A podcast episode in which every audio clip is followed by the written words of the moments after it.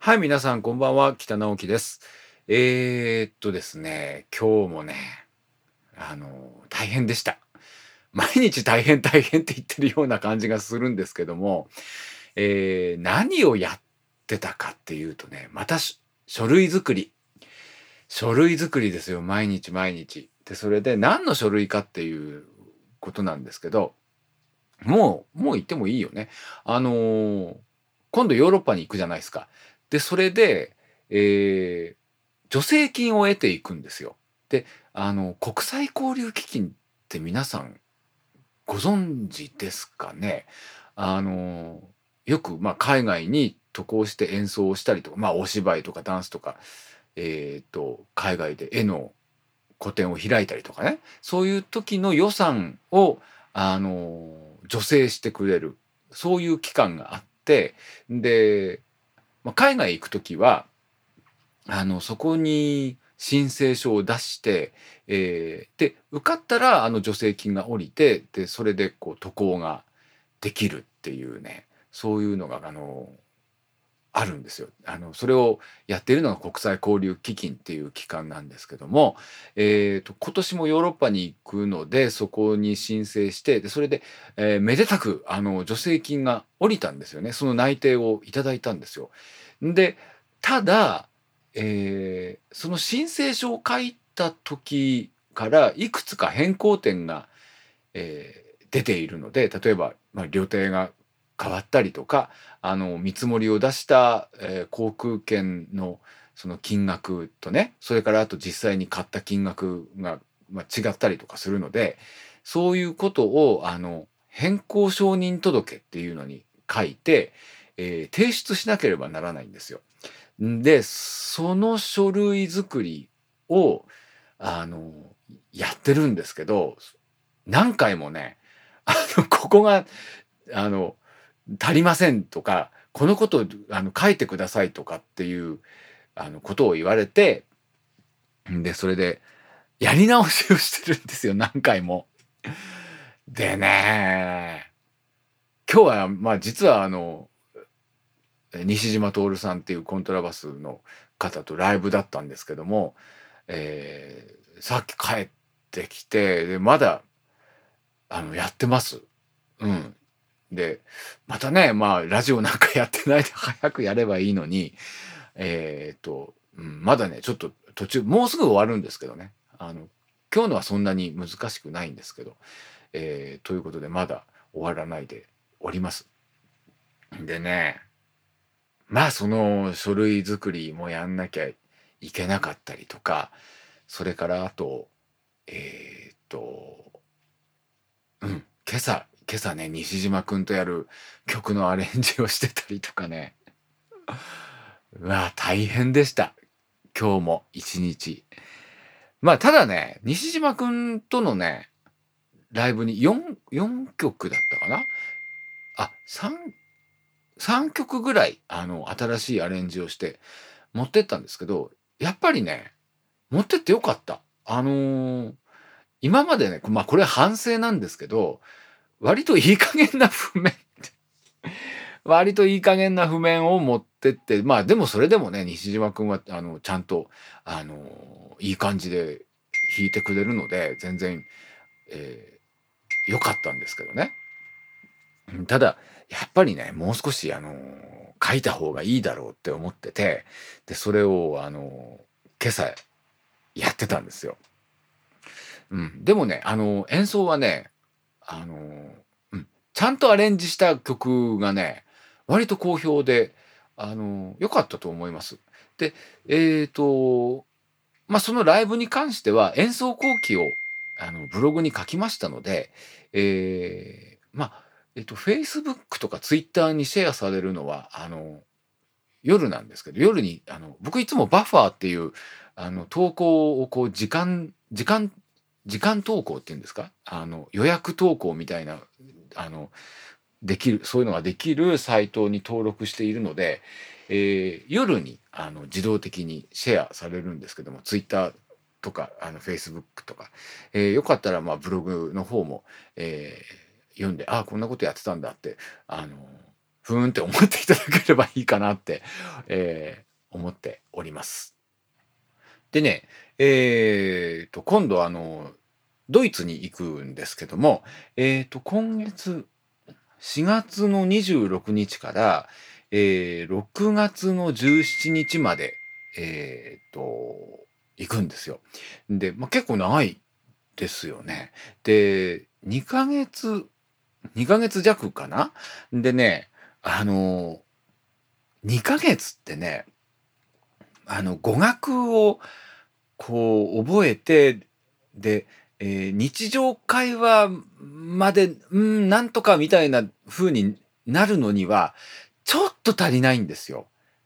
まあ一生懸命ね、勉強すれば、あの、大丈夫かもしれないんですけども、まあ、ほどほど勉強して2ヶ月ってね、まだちょっと足りないんですよね。えっ、ー、と、3ヶ月 ?3 ヶ月は必要だと思う。僕の経験から言うと。でね、えー、まあ、基本的に向こうでは、まあ、僕は英語で、あの、過ごしちゃうんですけども、っていうのはま英語がわかる人の方、わかる人が、あの、多いし、一緒に仕事をやる人はね、えー、みんな英語で、あの、コミュニケーション取ってるんですけれども、あの、こっちがね、たまにあの、覚えたドイツ語で話しかけてもね、英語で返してこられたりとかするんですよね。とかね、あの、前、あの、なんかレストランみたいなところに行って、んで、まあ、ドイツ語勉強したので、その成果を試そうと思って、ドイツ語で注文したんですよ。で、そしたら、あの、そこのね、ウェイトレスの人がね、えー、えー、と、英語喋らないでくださいって言ったんですよ。こっちがドイツ語で喋、一生懸命ドイツ語で喋ってんのに、英語わかりません。英語で喋んないでくださいって言うんですよね。です。もう、立つ瀬がないっていうか、ね、あの、その時はびっくりしましたけどね。んで、あの、やっぱりね、その仕事で会うような人たちは英語で OK なんですけど、あの、スーパーのね、レジの人とかね、あんまり通じなかったりしますよ。なので、えー、っと、なんか、パパパッとこうレジ、レジでね、言われてもね、あの、わかんなかったりする。で、そういう時は、もう、なんかニヤッとするしかないっていうのかな。ジャパニーズスマイルなのかな、それって。なんかニヤリとあのしてごまかすしかないんですけど。えー、で、何の話だっけ？そう、ドイツ、ドイツに行くんですけども、あのー、今回はね、えっ、ー、と、まあ、メイン、メインの仕事が、えー、ジャンサス・ポータスさんっていうあの、えっ、ー、と、元ピナバウシュ舞踏団のソリストのダンサーの方の、えー、振付作品で、えー、マインシュロス、私の城っていうあの作品に、えー、バイオリンで参加します。で、まあこれね、実はね、3年連続ドイツでやってまして、えー、音楽監督はあの斉藤哲さんです。で他にもあのえっ、ー、と何？1 2 3 4人4人かな？4人のダンサーと、えー、それからあと,、えーと、現地のねドイツのあのミュージシャンが2人参加して、えー、行われるそういう公演です。で今まではねあのブッパタールっていうあとまあそこはピナバウシュ舞踏団の本拠地なんですよね。でそこの劇場で、えー、2回公演を行ってで今年はねケルンとボンでやります。でえー、っとそのその公演っていうかそのダンス作品はですねあの自閉症のあの人たちのその何て言うのかな身体性とか、えーと、内面心の内面みたいなものからこう着想を得て、えー、いろんなこう振り付けとか動きとかまあ音楽もそうなんですけどあの自閉症から、え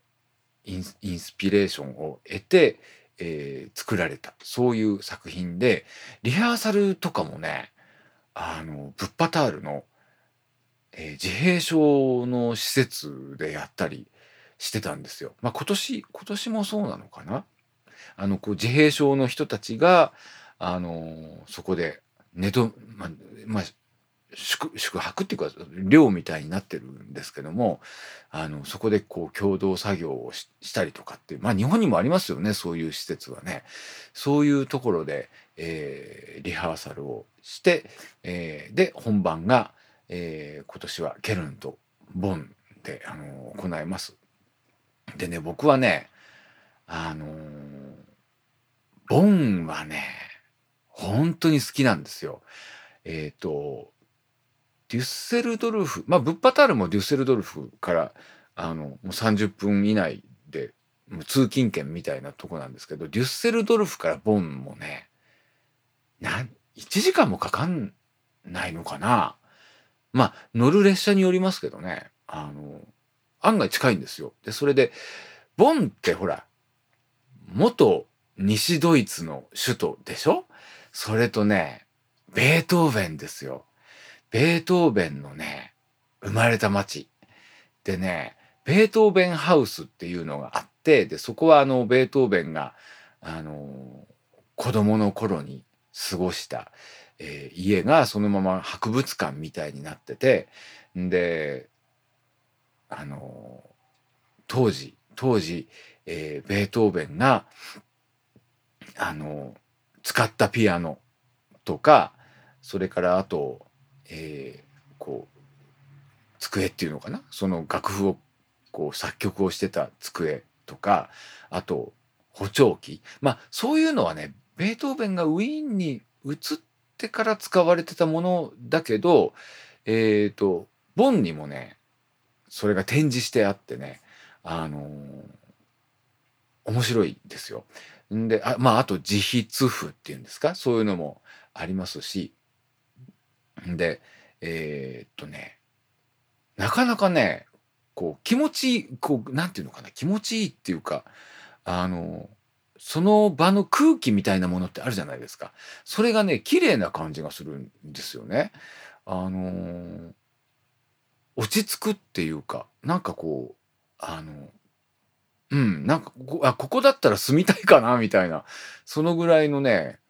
えー、気持ちよさがあってね、えっ、ー、と、行くたびになんかこう、気持ちがスーってするんですよ。まあ僕、ベートーベン好きなので、曲もね、あの、ピアノソナタとか、あの、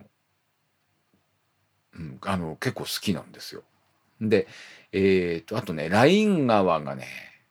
そばに流れてて、で、そのライン川のほとりがこう遊歩道になってるんですけど、多分ね、ベートーベンもね、子供の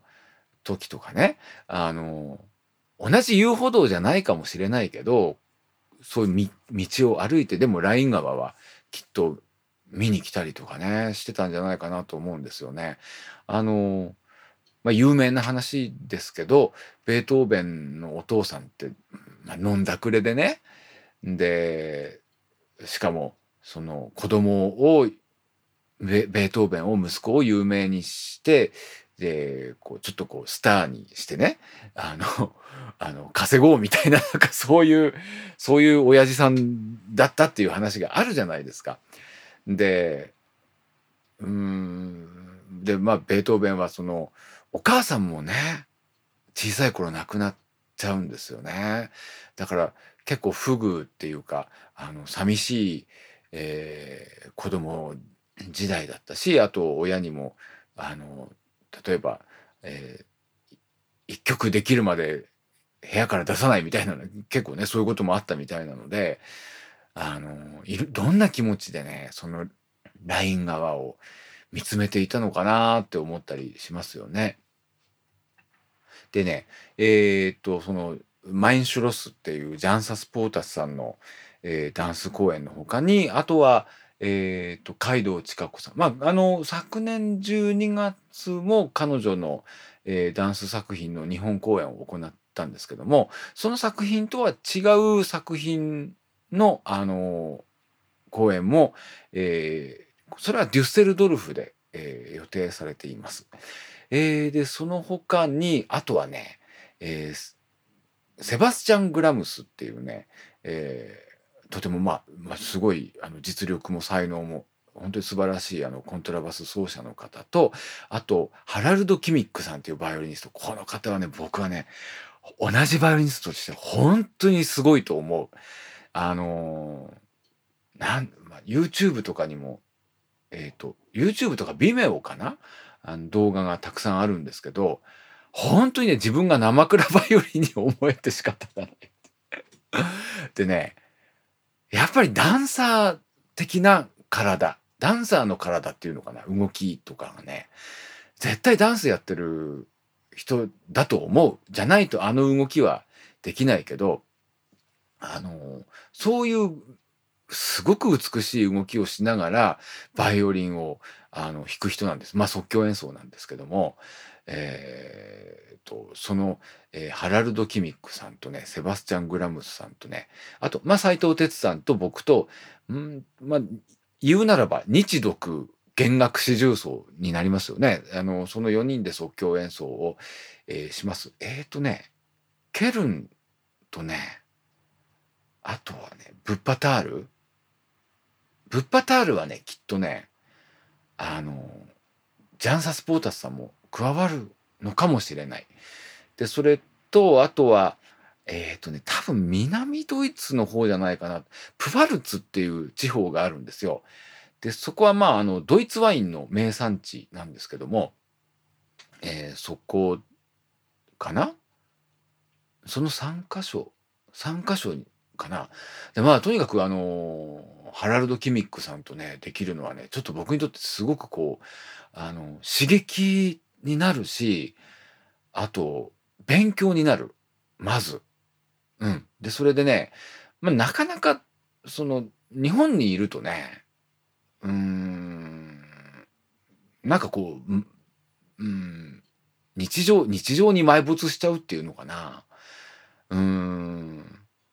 なんかこう目の前のね例えば今日みたいな事務仕事とかそんなことばっかり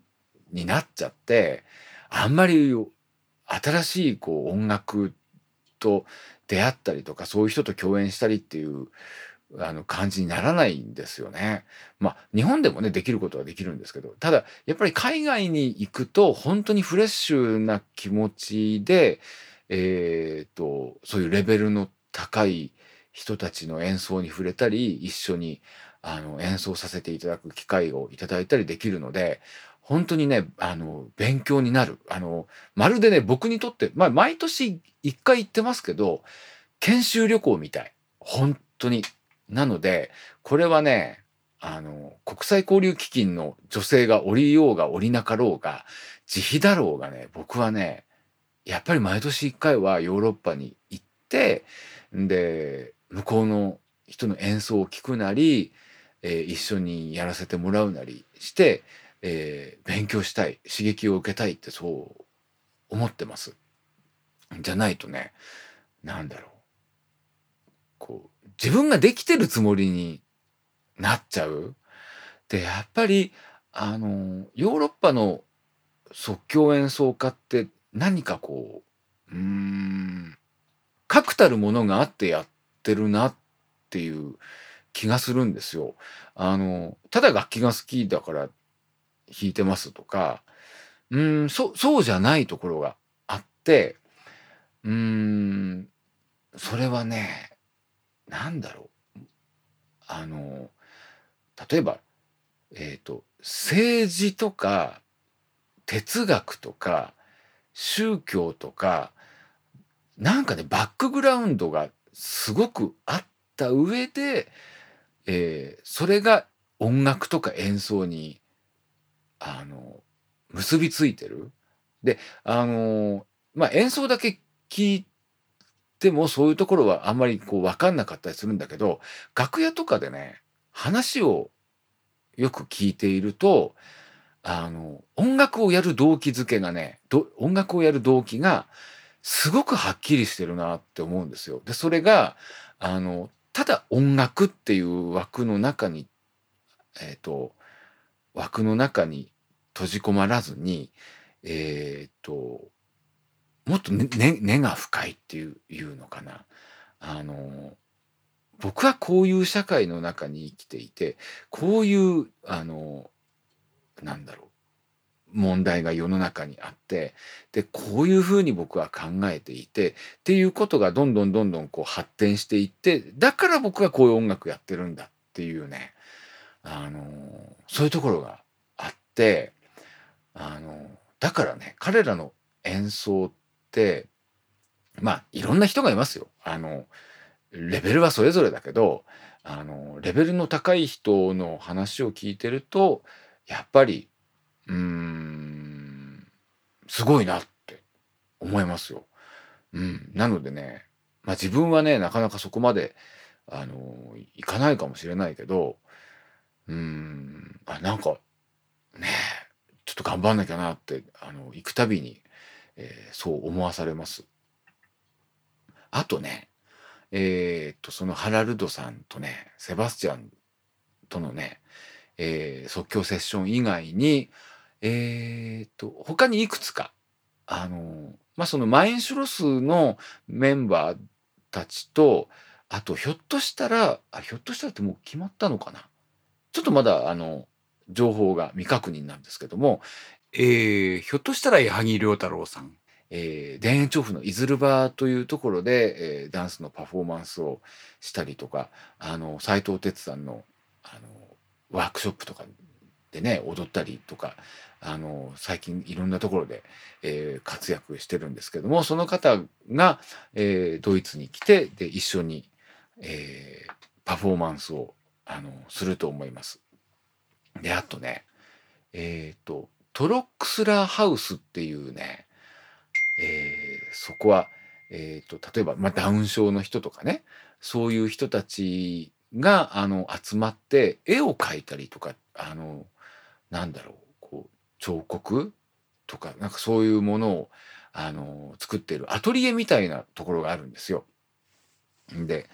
そこでもパフォーマンスをすると思う。でそこにはね去年あ一昨年かな一昨年もね行ったんですよ。あのジャンサスポータスさんと斎藤哲さんと僕と矢作良太郎さんで行ってで、えっ、ー、と即興のパフォーマンスをしたんです。でそしたらねあのー、そこでねアトリエに集まってる方たちがあのー、みんな歌ったり踊ったりし始めてすごい楽しかったですよ。あのお祭りみたいだった。あの、お祭りっていうか、祝祭っていうのかな。なんかね、あ、踊りとか音楽って、こういうもんだよね、みたいなね、そういう感じがしました。えー、なので今年もそこであのできるのでね、それはとてもとても楽しみにしています。で、あとね、6月はね、6月の中旬ぐらいにね、パリか、パ、まあ、パリとベルリン、ベルリンかパリ。まあ、両方かもしれないけど、あの、行きます。でね、それはね、ひょっとしたら仕事じゃない。あ、でも仕事なのかな。演奏はしないかもしれない。だけど、えっ、ー、と、用事。何の用事かは今は言いませんけど、えっ、ー、と、大事な用事がえー、控えてますのでそれはねちゃんとやらないといけないんです。でねまあそれは置いといて、えー、パリはねあのー、まあ多分季節がいいと思うんですよ6月6月だから。で散歩するには本当にいいいとこですよね。僕あんまりあの真冬とかね行ったことないんですけどあのー本当にね、あの、歩けるじゃないですか、パリって。あの、街のサイズがちっちゃいから。だからね、とても楽しみです。で、えー、そんなね、高級レストランに行ったりとかしないんですけど、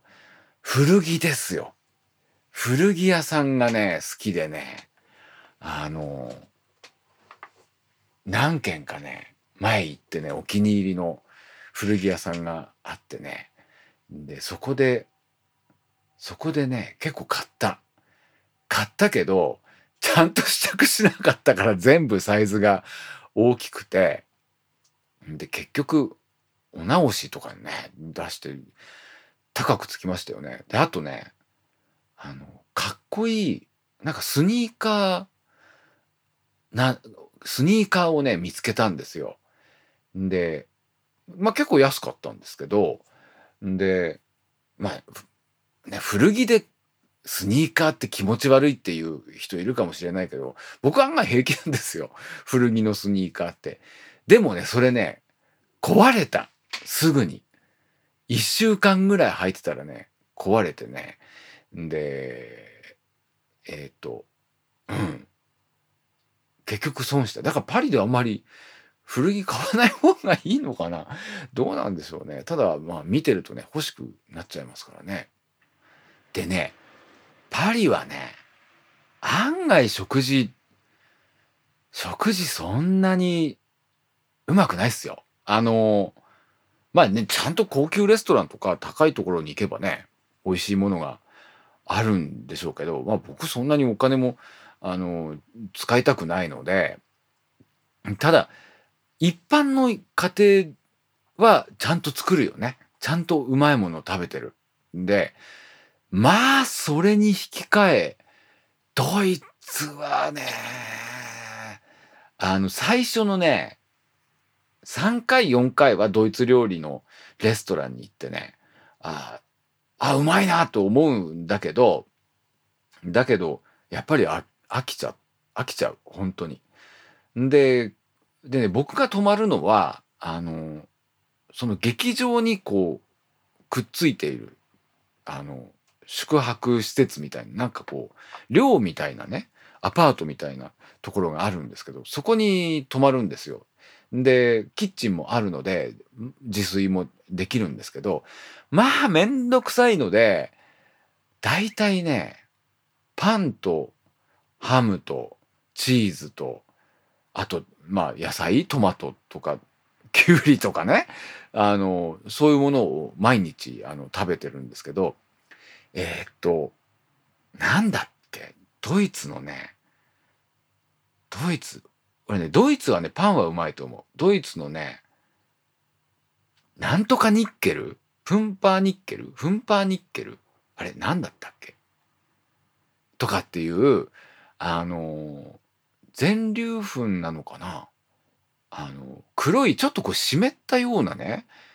薄切りにして食べるようなパンがあるんですよ。えっ、ー、と、こあの、スモークサーモンとか生ハムとかチーズ、クリームチーズとか塗って、で、こう上にいろいろ野菜とかハムとか。で、それがね、あの、毎日食べても飽きない。うん。で、あとはね、あ、ケバブだよね。ケバブうまいっすよ。やっぱり。で、あとね、ベルリンに行った時はね、カリーブルスト、あの、ソーセージをこう、ただ、こう、ぶつ切りにして、え、ー、と、ケチャップみたいなのかけて、そこにカレー粉ドバドバ、あの、振りかけた。で、あと、フライドポテトと一緒に出てくるんですけど、これはね、これはうまい。で、えっ、ー、と、まあ、そのぐらいかな？そのぐらいかな？あとはね、もう何も期待してない。ドイツの飯は。ただね、あのー、僕はね、ベルリンは好きですよ。で、ベルリンのいいところって、あの、まあ、都会、都会なのに田舎っぽいんですよ。で、それで、えっ、と、東側はね、えっ、と、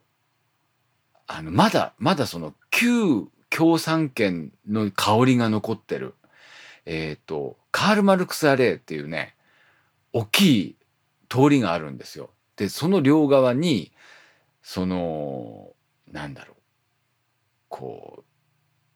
う、ね、共産圏ってこう、確一的な建物が好きじゃないですか。で、そういう大きい確一的な、なん、マン、アパートなのかな？そういうのがね、ダーッと並んでて、左右対称なんですよ。で、まあ、かつてはそこをこう、あの、ねパ、パレードとかやってたんだろうし、あと、うーん、あの、下味ミュージアムっていうのがあってね、えっ、ー、と、秘密警察？あの、東ドイツ時代ってさ、ほら、あの壁に盗聴器が埋められてたりとか、あの、したわけじゃないですか。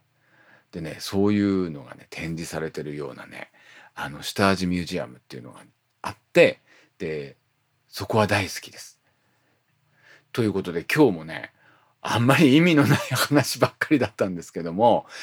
えー、まあ、えー、今月26日から、え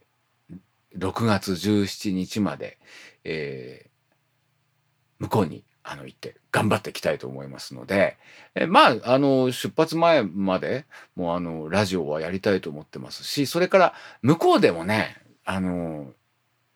録音して向こうでの様子とかをね、あの、皆さんにお知らせできたらなとえー、思っています。えー、ということで、またお聴きいただければ嬉しいです。北直樹でした。どうもありがとうございました。